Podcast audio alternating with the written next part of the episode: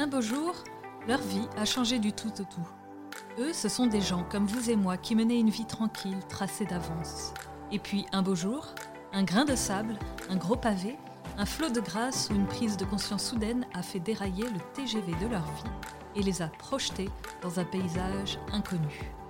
Un beau jour, c'est l'histoire d'hommes et de femmes croyants qui ont vécu un changement inattendu. Ils nous racontent leur arrivée en terre inconnue et comment ils en ont été transformés dans leur vie et dans leur foi. Bonjour, je m'appelle Marie et ces histoires m'émeuvent autant qu'elles m'édifient, alors je vous souhaite d'être touchés comme moi par ces destinées à la fois particulières et universelles. Bienvenue dans la saison 2 d'Un beau jour, un podcast de famille chrétienne. Aujourd'hui, je rencontre Priscille Rogbert. Dans un témoignage puissant du poison au pardon, elle raconte une enfance et une adolescence détruites par un père rendu violent par la dépression et l'alcool. Habitée des années durant par une haine féroce envers son père, Priscille a un jour néanmoins pris la décision du pardon et ne l'a plus jamais quitté, même quand l'épreuve est venue frapper de nouveau encore plus fort. Une histoire incroyable que je la remercie de raconter à nos auditeurs. Bonjour Priscille. Bonjour Marie. Merci d'être au bout du fil pour euh, témoigner de votre histoire. Avec plaisir. Je vous ai demandé d'avoir euh, avec vous un objet en lien avec l'histoire que vous allez nous raconter. Quel est-il? Oui, alors j'en ai choisi deux. Euh, j'ai choisi une, une, petite image de la petite Thérèse quand elle était enfant, que j'avais collée sur un petit bout de bois. Euh, qui, qui, est petite, qui, qui rentre dans la taille, enfin dans la dans la main, euh, et que j'utilisais beaucoup quand j'étais petite, que j'avais l'habitude de serrer très fort dans ma main euh, quand j'avais peur. Mmh. Et donc euh, je ne l'ai jamais perdue. Alors c'est vrai qu'on voit plus trop l'image. Euh, c'est pas aussi net qu'au début parce qu'elle a beaucoup servi. Et j'ai choisi également une photo de mon papa et moi quand je devais avoir six ans. Euh, j'ai choisi cette photo parce que c'est une des rares que j'ai euh, de lui euh, heureux et de moi heureuse dans ses bras. Mmh. Donc voilà, c'était une image importante aussi pour moi. J'ai pas su choisir. Comme Sainte Thérèse, vous avez tout choisi. voilà, exactement. Alors oui, du coup, vous évoquez votre votre papa heureux, mais jusqu'à jusqu'à ce que vous ayez vous soyez pas très pas très âgé, parce que voilà, vous racontez dans votre euh, livre que vous êtes né dans une euh, famille catholique euh, pratiquante et que vos premières années sont heureuses. Vous avez des parents aimants, quatre sœurs adorées.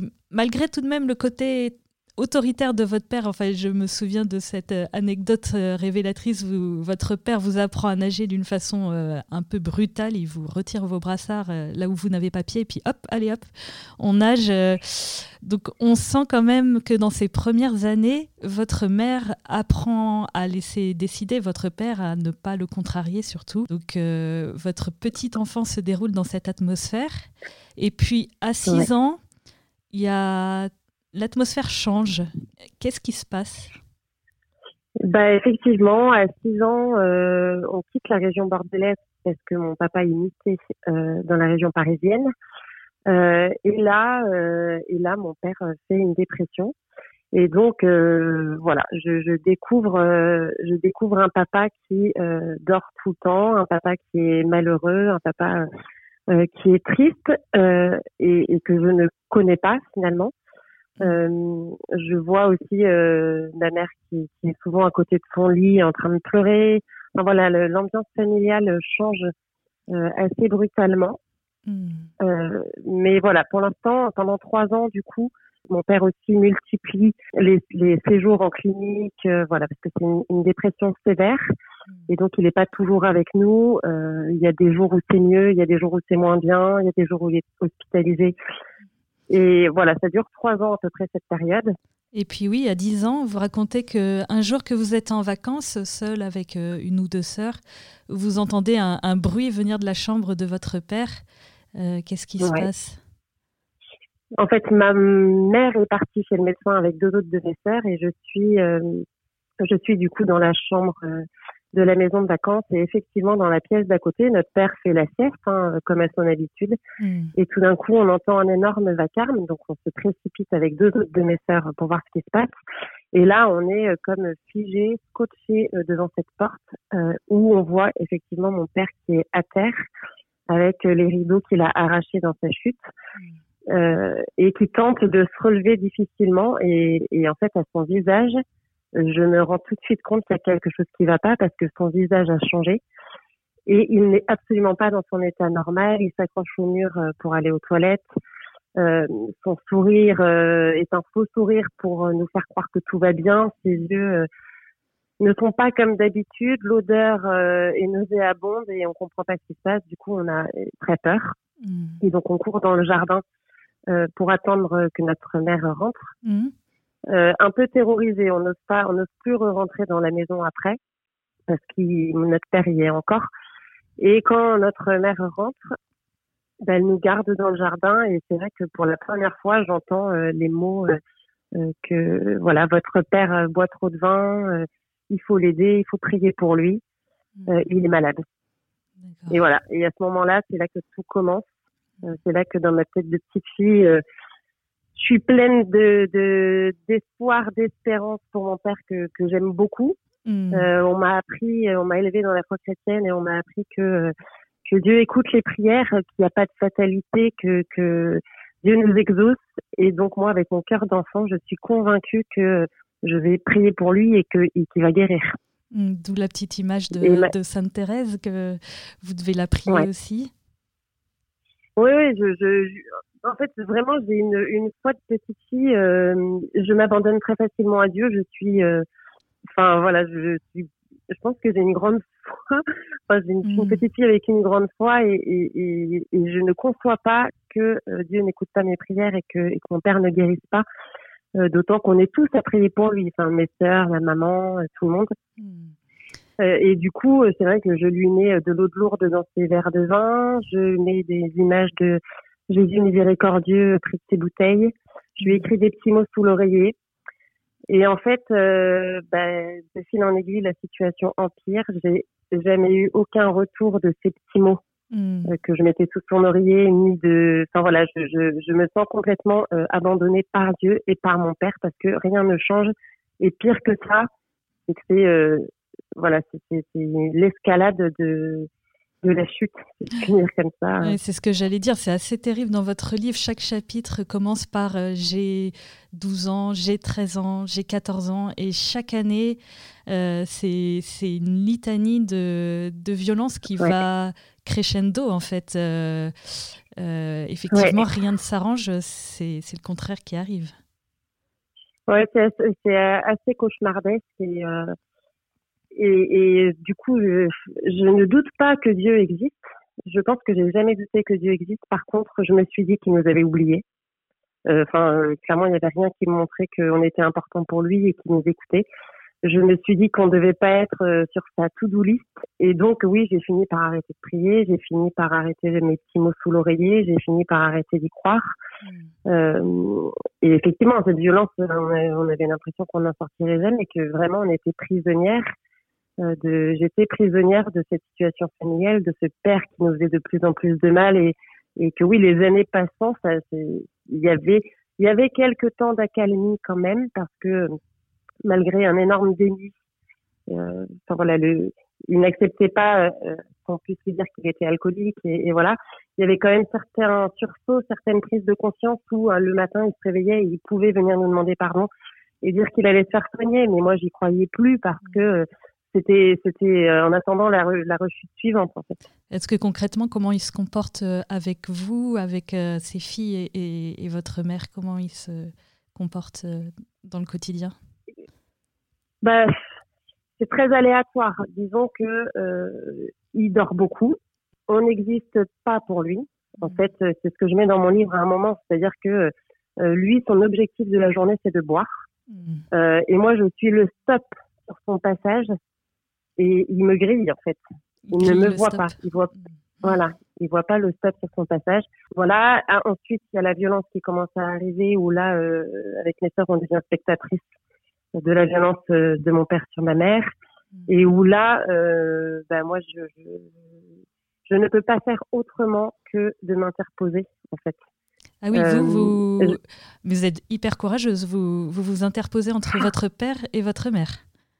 Mais je ne sais pas si c'est du courage. Vraiment, je pense que c'est intrinsèque. Euh, je ne peux pas laisser faire ça. Euh, mon père me fait peur, mais je ne le laisserai pas taper ma mère. Donc, à plusieurs reprises, je m'interpose. C'est moi qui appelle la police.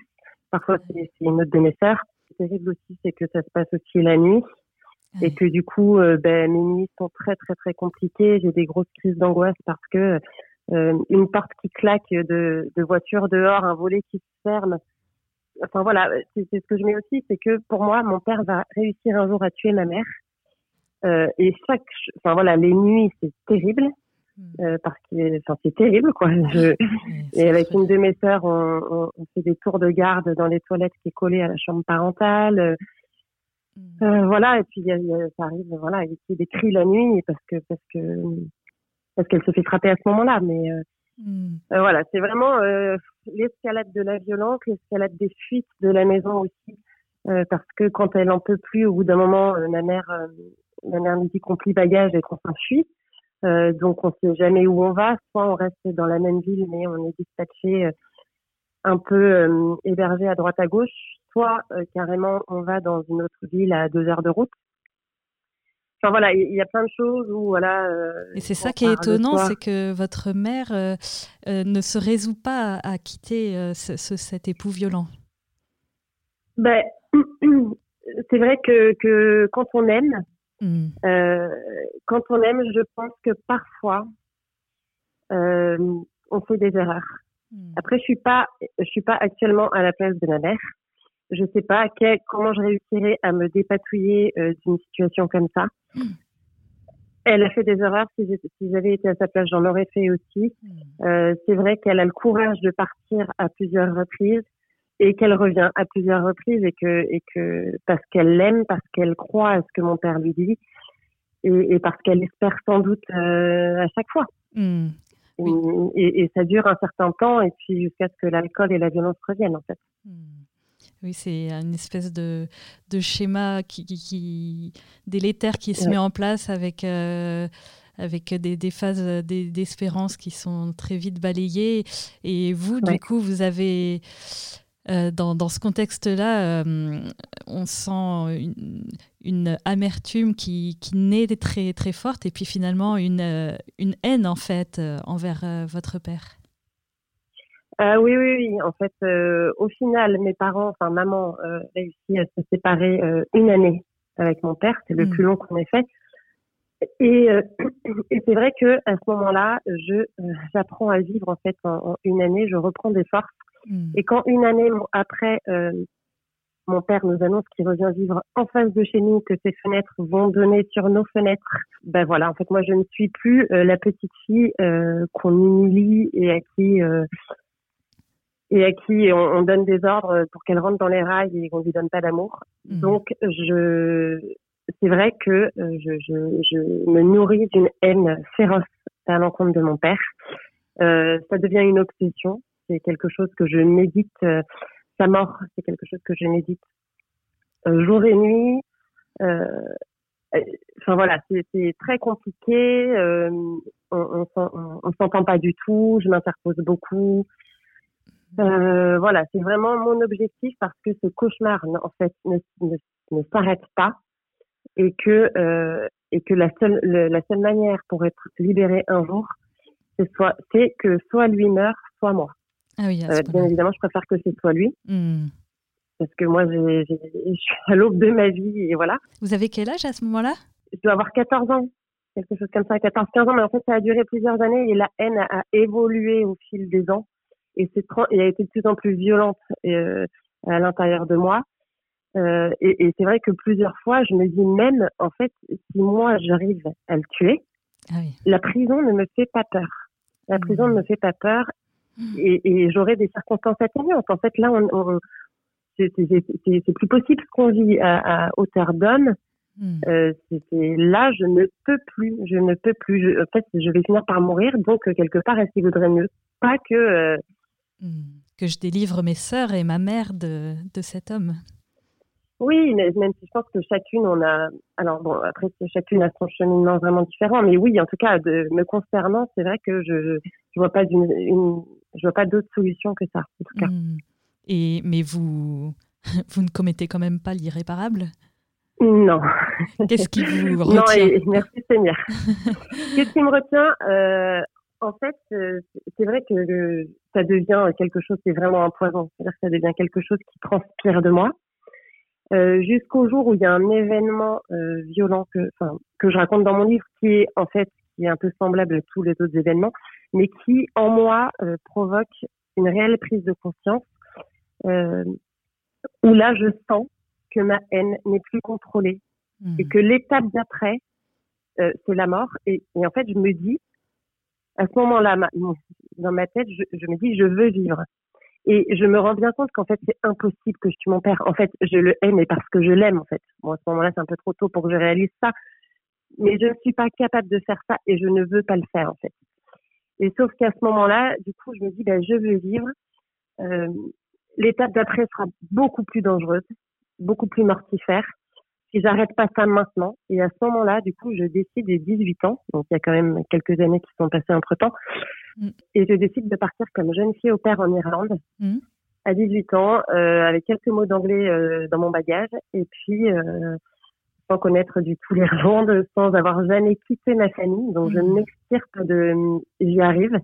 Avec le recul, je me dis, j'étais quand même vachement courageuse. Hein, parce qu'à 18 ans. 18 ans, toute seule, sans, sans, un mot d'anglais, ou presque. Oui, ouais. Donc, euh, et en fait, c'est euh, ma première vraie libération parce que euh, je me retrouve ben, toute seule. Je me rends compte que je suis quelqu'un. Je me rends compte à ce moment-là que j'ai le droit à la vie, que j'ai le droit au bonheur. C'est un peu vertigineux parce que d'un autre côté, ben, je ne sais pas qui je suis. Je me suis juste construite autour de l'état général de mon père.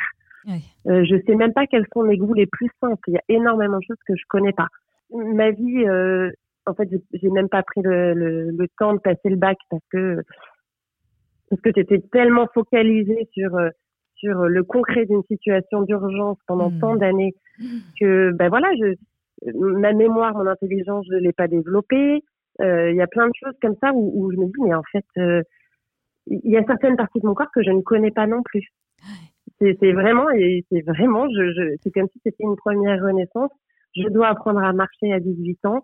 Euh, même, je sais pas, me promener dans la rue, euh, dans les rues irlandaises, euh, juste en savourant ce que, sans angoisse de ce qui peut être en train de se passer à la maison, ça, je le connais pas. Euh, je m'inscris dans une salle de sport et en fait je me rends compte que ça me fait du bien en fait le sport tout ça je savais pas que ça me enfin hmm. voilà c'est vraiment euh, bonjour je m'avais pas une rencontre avec moi-même à ce moment-là quoi. Puis suite à ça euh, je rentre je rentre d'Irlande après un an comme j'ai une fille au père. J'ai plus de contact avec mon père. Et là je vais voir la Passion du Christ au cinéma. Le bon Dieu je l'avais laissé tomber hein. je l'avais vraiment laissé de côté même pendant cette année en Irlande vous, n'y croyez plus ou si vous y croyez encore, mais euh, vous vous pratiquez plus, quoi, c'est ça? Oui, oui, oui. J'ai jamais douté de l'existence de Dieu. Mmh. Euh, je suis convaincue qu'il existe, mais c'est toujours pareil, c'est-à-dire mmh. que, que voilà, on n'est pas assez importante. Je ne suis pas assez importante. Mmh. Il m'a oublié, il m'a abandonné. Bon, ben soit. Moi, je vais aller très bien comme ça. Et puis, euh, de toute façon, j'ai réussi à m'en sortir jusque-là, donc j'y arriverai avec ou sans Dieu finalement. Oui. Et oui, et puis alors il y a ce jour où vous allez voir euh, un peu comme tout le monde La Passion du Christ de Mel Gibson qui vient de sortir et qui a un grand succès. Donc euh, allons-y. oui, oui, oui, euh, j'y vais un peu comme un automate. D'un autre côté, ça me parle parce que forcément j'ai été élevée dans la foi chrétienne. Donc mm. découvrir la vie de Jésus au travers d'un film, ça me parle un peu plus que découvrir la vie de Jésus à travers la Bible. Du coup, j'y vais en ne m'attendant à rien. Et en fait, dans la salle de cinéma, et ben là, je suis, euh, je rencontre mon frère, je rencontre Jésus, le frère que j'ai jamais eu, hmm.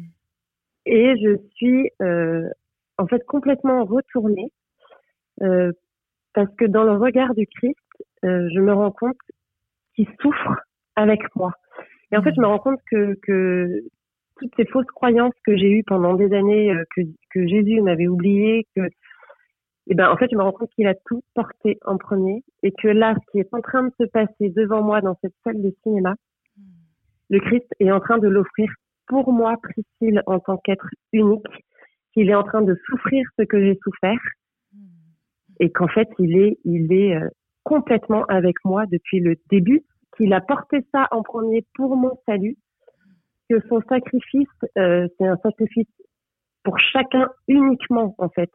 C'est hmm. pas juste euh, quelque part Dieu a donné sa vie pour le salut de l'humanité. Oui, effectivement, mais Dieu a donné sa vie pour mon salut hmm. unique personnel, pour le salut euh, enfin, je veux dire, si, vous, Marie, vous étiez mm. seule mm. sur terre, Dieu, enfin, Jésus aurait fait exactement le même sacrifice pour vous toute seule, quoi. Mm. Et c'est.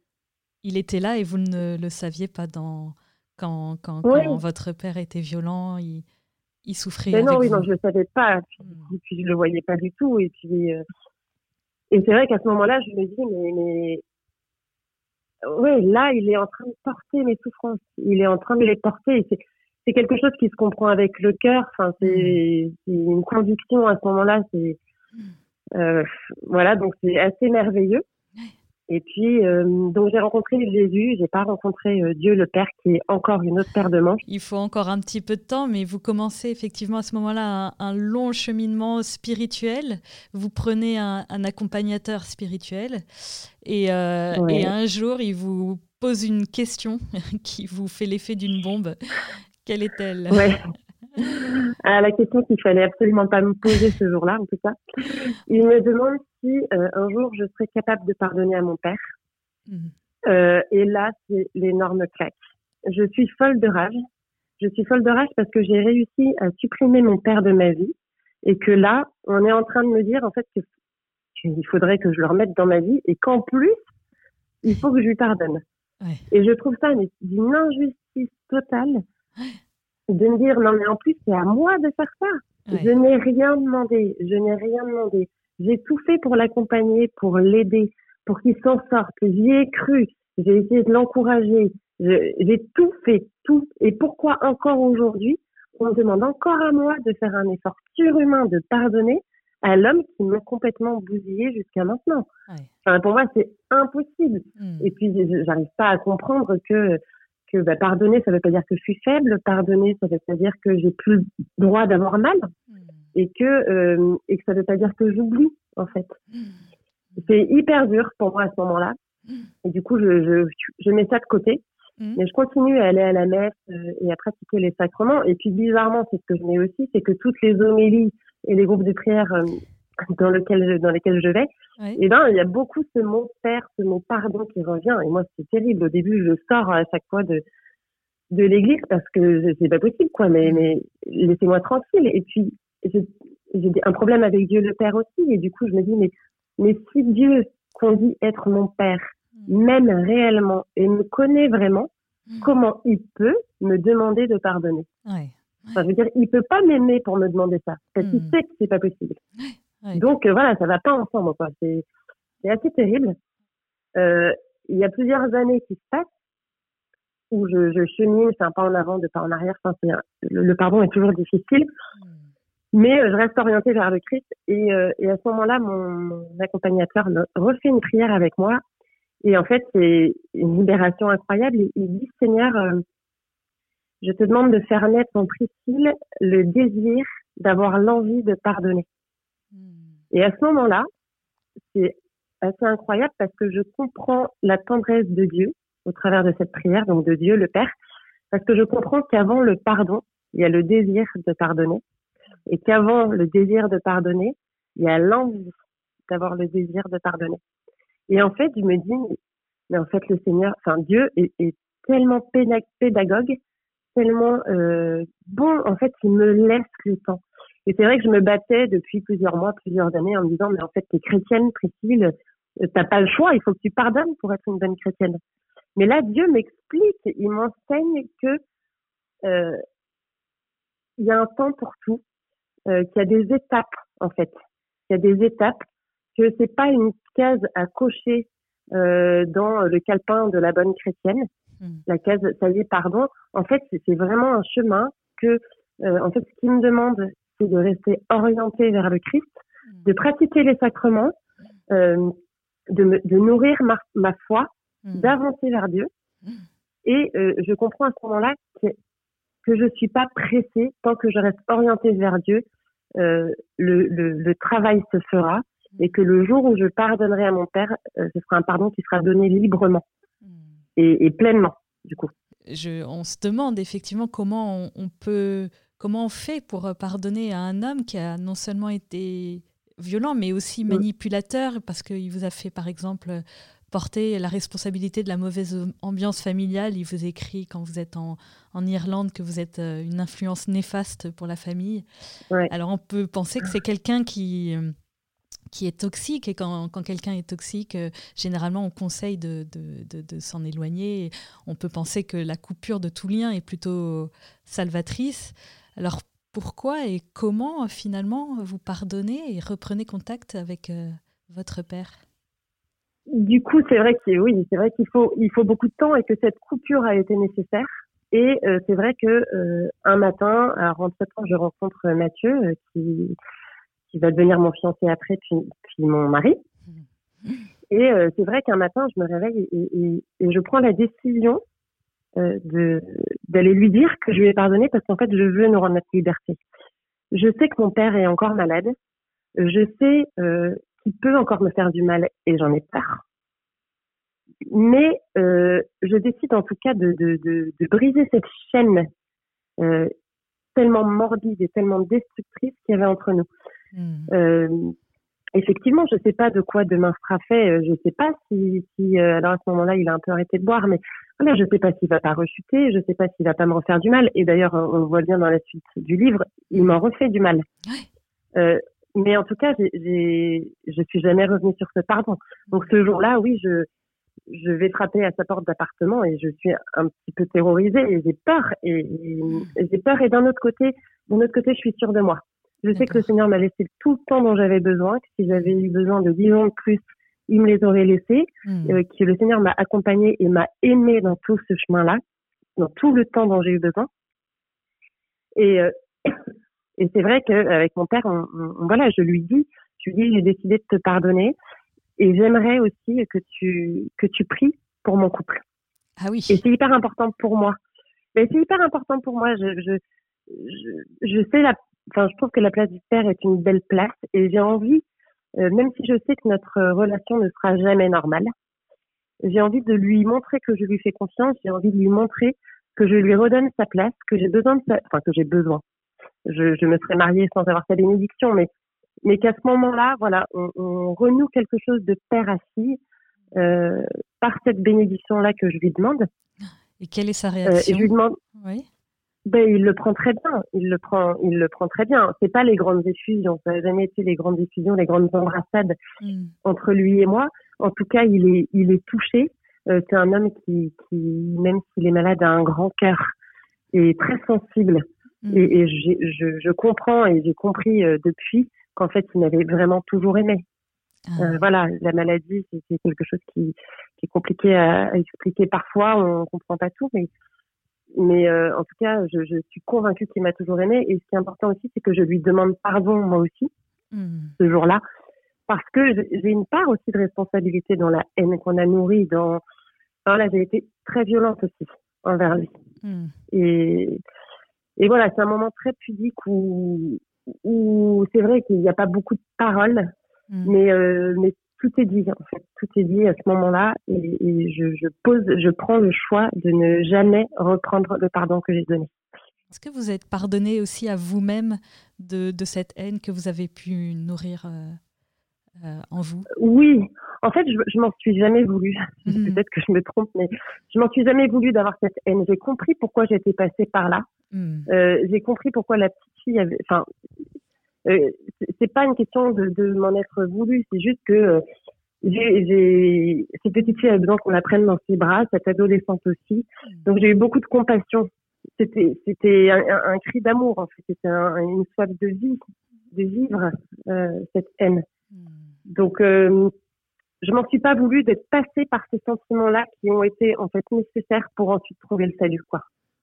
Alors, on va pas avoir le, temps malheureusement de raconter tout euh, dans, le détail, votre histoire en entier, mais il y a votre livre que, que j'invite à, lire qui est très fort. Mais alors, ce qui est incroyable, c'est qu'on pourrait penser que l'histoire se termine heureusement euh, ici, euh, sur ce pardon échangé, même de façon pudique. Mais en fait, l'histoire ne s'arrête pas du tout là. À 23 ans, alors que vous avez pardonné à votre père, que vous parvenez à vous reconstruire avec euh, votre fiancé, et votre père plonge dans une nouvelle et terrible maladie, la bipolarité. Et là, c'est comme s'il fallait mettre, comme vous dites euh, très bien, il faut mettre le pardon posé en acte. Et pendant sept longues années. Et c'est un véritable chemin de croix, mais est-ce que au moins il y a la résurrection au bout? Euh, ben oui, clairement oui, euh, clairement. Euh, enfin moi je trouve que ce, chemin et cette vie, ça va peut-être faire sauter au plafond, mais, je la trouve incroyable en fait mon histoire, notre histoire avec mon père. Je trouve sa vie terriblement éprouvée, éprouvante pour lui, peut-être même bien plus que pour nous au final. Euh, en fait, euh, je ne sais pas si on en parle, mais, c'est vrai que là, mon père aujourd'hui n'est plus de, n'est plus, euh, n'est plus sur terre. Hmm. Mais il y a quelque chose dont je suis convaincue, et, Dieu me dira si c'est le cas, mais hmm. je suis convaincue qu'il a vécu son purgatoire sur la terre, hmm. euh, qu'on ne vit pas tout ce qu'on vit pour rien, et je suis convaincue que le soir de sa mort, Jésus lui a dit comme au bon larron, viens avec moi dans mon paradis. Ah oui. Donc oui, il y a la résurrection là aujourd'hui. Malgré une fin euh, très violente. Tragique. Oui, malgré une fin tragique. Euh, aujourd'hui, avec le recul, je suis capable de dire qu'il m'a rendu ma liberté le jour où il est décédé. Hmm. Même si sur le coup, ça a été compliqué parce que parce que je me suis construite pendant 31 ans avec un père omniprésent, avec plusieurs maladies, euh, enfin qui, qui, qui, étaient terribles aussi pour ses proches. Euh, Enfin voilà, ça a été euh, quand même assez compliqué. Hmm. Et quand tout s'arrête euh, d'un jour à l'autre hmm. aussi brutalement, là c'est l'Irlande fois 10 000. C'est-à-dire que là c'est euh, voilà 31 années euh, de combat qui s'arrêtent et là on se dit ok maintenant comment je vais rebondir sur le coup on s'est un peu perdu parce que c'est comme si c'est comme si j'avais été formée au combat pendant toute ma vie, enfin pendant 30 années. Il a fallu et, et là, à, quoi je vais servir? Oui, voilà. Enfin, là, je n'ai même pas le choix que de les déposer, mais je sais pas comment est-ce qu'on fait. Et est-ce que je suis la prochaine sur la liste? Parce que parce que des, on entend plein de choses sur ce style de maladie, et donc euh, voilà, parce que parce que sur le coup, je vais pas très bien. Comme hmm. je ne sais pas faire autrement que de me battre. Euh, à ce moment-là, ben, ok. Alors la grande grâce que j'ai, c'est d'être mariée et d'avoir des enfants et et c'est vrai que quelque part, mon quotidien, en fait, m'aide à dépasser cette période-là qui est compliquée. Mais c'est vrai que sur le coup, c'est assez déstabilisant quand tout d'un coup tout s'arrête. Et puis cette incompréhension de cette mort brutale, euh, euh, voilà, enfin de ce combat mené entre guillemets pour rien. Mmh. Comment vous faites du coup pour pour vous reconstruire justement pour dépasser ça, ces difficultés? Alors clairement, j'ai absolument pas honte de dire que j'ai été aidée mhm. euh, spirituellement et psychologiquement. Euh, je pense que dans ce genre de situation, euh, on en a besoin. Mhm. Je me suis, euh, alors j'ai laissé encore un petit peu Dieu de côté parce que euh, c'est vrai que ça, je ne parle pas dans mon livre, mais il y a un moment où c'est compliqué pour moi de prier après la mort de mon père parce que j'ai l'impression que ça y est, mon père me surveille du ciel, qu'il est partout et que je ne peux plus euh, avoir cette relation euh, avec mon père du ciel, avec mon, le bon Dieu. Et que bah, tout d'un coup, ça y est, mon père redevient une menace parce qu'il est partout en fait maintenant. Ah. Et donc c'est vrai que c'est un peu, je sais pas si c'est très clair, mais et donc voilà, il y y a, tout un chemin aussi où je comprends que bah, j'ai posé ce pardon, mais en fait je suis encore blessée, j'ai encore peur et j'ai eu peur toute ma vie de lui en fait même si je lui ai pardonné, ben voilà, j'ai grandi avec une menace paternelle euh, pendant 30 ans autour de moi mm. et, une omniprésence tout le temps. Et ben en fait le temps encore, le temps fait énormément de choses. Euh, j'ai fait des retraites, euh, notamment dans la communauté des béatitudes pour mère de famille. Euh, le temps fait énormément de choses. L'amour de mon mari a fait énormément de choses. Sa patience aussi. L'amour de mes enfants. Euh, les aides que j'ai que j'ai eues autour de moi et puis le fait de réussir aussi à dire à dire à ses amis quand ça va pas parce que moi ça me ressemble pas de faire ça et ben le fait de réussir à dire de réussir à demander aux gens de prier pour nous parce que ben oui là c'est un petit creux de vague euh, je savais que je rebondirais de toute façon parce que je pense que c'est dans ma nature mais de réussir à poser les mots et à dire aux gens j'ai besoin de votre prière en fait là en ce moment c'est un peu compliqué bah de réussir à faire ça pour moi ça a été vraiment enfin une vraie libération et aujourd'hui comment allez-vous et, quel regard portez-vous sur votre père du coup? Alors comment je vais? Je vais vraiment très bien. euh, c'est ce que je dis souvent en fait euh, depuis que je me suis mariée, donc ça fait 11 ans. Ouais. Même si avec mon mari on a eu euh, des passages forcément un peu compliqués, comme dans chaque couple. Et puis, comme chaque couple arrive avec son histoire, il faut euh, forcément reconstruire et puis avancer. Euh, voilà, en, se tenant bien fort par la main. Euh, je, en fait, les années que je vis depuis que je suis mariée sont des récupérations incroyables sur les, sur toutes les années d'avant. Donc, euh, j'ai l'impression de, de, de, vivre pleinement et, et c'est vrai que je pense qu'il y a quelque chose qui est une force et je suis pas la seule à penser ça dans, parmi les gens qui ont vécu des choses difficiles. C'est que enfin, on arrive à euh, se réjouir de toutes petites choses. Ah oui. Et c'est vrai que quand j'étais enfant, même si c'était l'horreur à la maison, il mhm. suffisait que ma mère me dise ce soir on mange une raclette pour que pour que ma journée soit merveilleuse en fait. C'était des toutes petites choses qui suffisaient à me remplir de bonheur. Hmm. Et ben aujourd'hui, bon, euh, je suis contente quand on fait une raquette, mais c'est vrai que c'est vrai qu'il y y a plein de choses qui me qui me réjouissent. Hmm. Euh, voilà et puis et puis par rapport à mon père, je, je j'ai énormément de tendresse pour lui. Hmm. Euh, j'ai énormément de tendresse pour lui. Je n'oublie pas ce qu'il a été, je n'oublie pas le mal qu'il m'a fait. Mais mais mais je je, je l'aime je l'aime. Il est libre au ciel maintenant. Euh, c'est Dieu qui, qui maintenant l'a contre son cœur.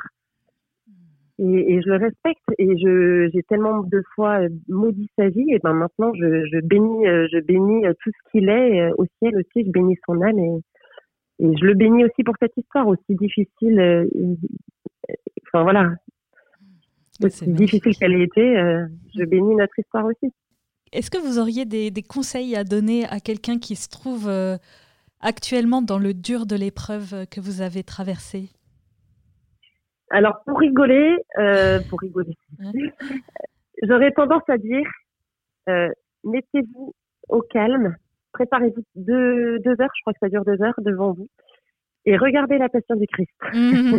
regardez la passion du Christ et regardez le visage du Christ quand il souffre et comprenez que tout ce qui est en train de se passer, c'est pour votre salut et c'est pour vous et il est en train de porter vos souffrances. Euh, voilà ce que je dirais. Ce que je dirais aussi, c'est euh, c'est d'aller chercher autour de soi des des personnes, des prêtres, euh, peut-être des, des, psychologues hmm. euh, chrétiens, c'est possible. Enfin, je, après il y en a des très bien qui sont pas chrétiens, mais Enfin voilà, en tout cas de, de se faire accompagner. Euh, hmm. euh, et puis et puis, euh, enfin il n'y a pas a de mystère. Enfin je veux dire rien qu'un je vous salue Marie par jour, même si on peut pas donner plus, c'est déjà très bien. Est-ce qu'il y a un livre qui vous a rejoint dans votre épreuve, qui vous a aidé à, à la traverser, que vous voulez nous recommander? Alors, elle m'a pas, il m'a pas forcément aidé à traverser cette épreuve parce que je l'ai découvert après. Hmm. Euh, c'était La puissance de la louange de Merlin Carothers, euh, qui est en fait un livre incroyable. Euh, c'est vrai que j'aime énormément louer. Mhm. Et il explique dans son livre, et j'en ai, fait l'expérience aussi, que quand on loue, euh, quand on loue aussi, et quand on dit merci, enfin, quelque part, c'est vrai qu'on a tous des difficultés. Moi, ça m'arrive aujourd'hui quand j'ai des difficultés de, de mettre en prière et de dire, eh ben, écoute, Seigneur, je te bénis c'est très très très difficile à faire, mais je te bénis pour ce que je traverse et je prends un chant de louange. En fait, je trouve ça, je trouve ça d'une puissance incroyable et quelle plus, enfin, il n'y a pas de plus belle démonstration d'amour et d'abandon envers le Christ que de louer pour ce qu'on traverse. Et en Même fait, si c'est euh, hyper difficile, hyper noir. Mais oui, et oui, même si je, je, sais à quel point ça peut être hyper difficile, hyper noir. Et puis de toute façon, euh, euh c'est pas forcément, euh, enfin, dire, c'est pas la méthode Coé non plus, mais enfin, pas, pour la petite histoire, un jour, j'ai euh, une angoisse, une angoisse par rapport à un certain sujet, et je me dis bon ben là, en fait, clairement, je suis vraiment beaucoup trop angoissée, je vais me mettre à prier. Et en fait, naturellement, j'ai dit bah écoute Seigneur, je te bénis pour cette situation. Là, je te bénis pour cette angoisse que je ressens dans mon ventre. Je voilà, je te la remets. C'est toi le maître de ma vie. Euh, merci pour de me permettre de passer par là et tout ça. Et à ce moment-là, j'ai déjà, je me suis complètement, moi, je me suis pas centrée sur moi-même, je me suis centrée sur Dieu. Mm. Et j'ai compris que Dieu permettait quelque part que je passe par cette angoisse-là pour venir la toucher mm. et, et, que euh, pour venir me guérir. Mm. Donc voilà, c'est évidemment un travail qui est très difficile à faire et qu'on ne demande pas euh, de sauter en l'air en disant waouh merci Seigneur c'est génial ce qui m'arrive, mais d'être peut-être dans la démarche de dire bah, je m'abandonne à toi Seigneur, je te fais confiance, je te fais confiance, tu te sers de tout et ben merci parce que tu vas te servir de ce que je suis en train de dire. Et pour terminer, je vous ai demandé d'avoir euh, avec vous votre prière préférée. Quelle est-elle et pouvez-vous nous la lire? Alors, c'est une prière de Mère Teresa. Mmh que tout le monde va connaître sur la vie. Parce que pour moi, c'est un peu mon leitmotiv et, et que ça montre en fait un peu, ben, ben oui, la vie est un combat, mais, mais, la vie vaut la peine d'être vécue et la vie euh, est magnifique et merveilleuse avec et malgré tout ce qu'elle comporte. Hmm. Donc elle dit, la vie est une chance, saisis-la. La vie est beauté, admire-la. La vie est béatitude, savoure-la. La vie est un rêve faisant une réalité. La vie est un défi, fais-lui face. La vie est un devoir, accomplis-le. La vie est un jeu, joue-le. La vie est précieuse, prends-en soin. La vie est une richesse, conserve-la. La vie est amour, jouis-en. La vie est mystère, perce-le. La vie est promesse, remplis-la. La vie est tristesse, surmonte-la.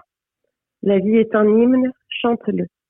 La vie est un combat, accepte-le. La vie est une tragédie, prends-la à bras le corps. La vie est une aventure, ose-la.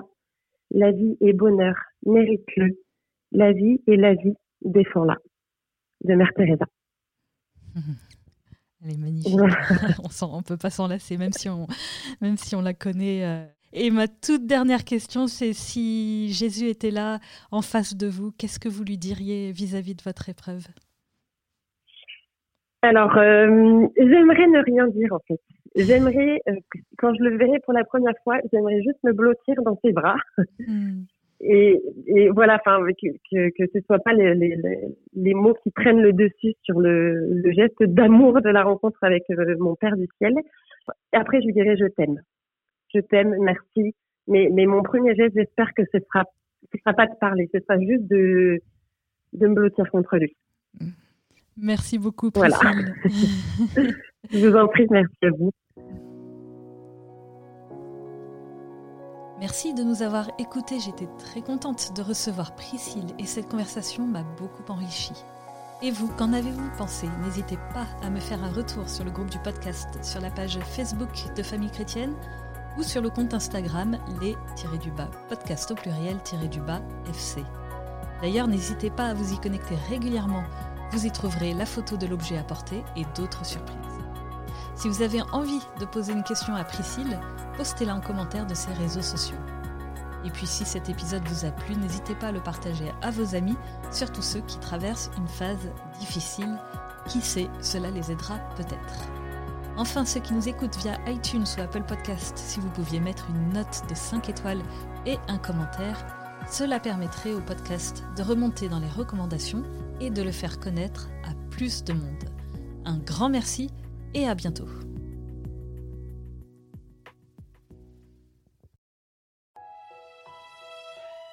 Famille chrétienne vous invite à vivre le temps de carême avec ses contenus dédiés. Articles, podcasts, vidéos, newsletters vous aideront à méditer et à vous recentrer sur l'essentiel. N'attendez plus et abonnez-vous au magazine à partir de 2,90€ par mois.